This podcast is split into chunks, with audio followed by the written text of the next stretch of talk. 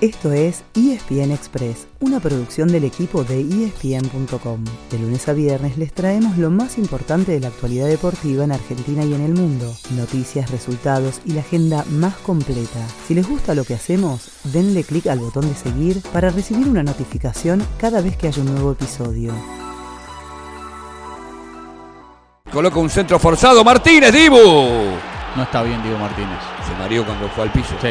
Salí, Dibu. Por eso yo te decía, Bambino, que más allá de la intención de él de continuar, había que ver los minutos siguientes. Esta es la primera pelota exigida que tuvo después de aquel golpe. Ojo con Gio Chelsea. ¿Se acercó al banco por algo? Ay, ¿Una ay, molestia? ay. No. No, no puede más Gio.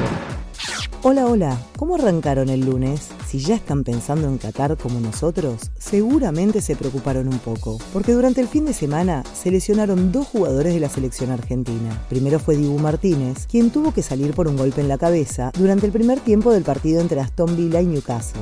Pero ayer fue el mismo arquero quien se encargó de llevar tranquilidad. En su cuenta de Instagram dijo que solo fue un susto y que va a estar listo para el próximo partido. Al que hay que esperar es a Gio Lo Celso. Ayer, jugando para el Villarreal ante el Athletic Bilbao, sintió una molestia muscular en su pierna derecha y pidió el cambio. Ahora hay que esperar los estudios médicos y cruzar los dedos para que se recupere a tiempo para el debut ante Arabia Saudita el 22 de noviembre.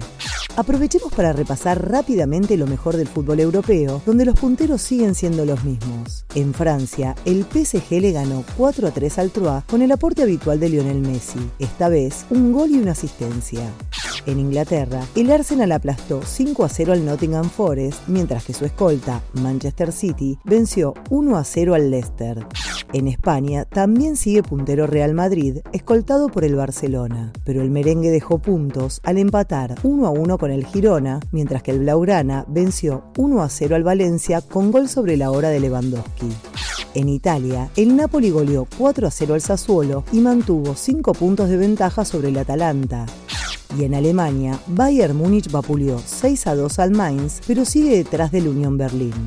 Mañana y pasado se cierra la fase de grupos de la Champions League, con 8 partidos cada día por Star Plus.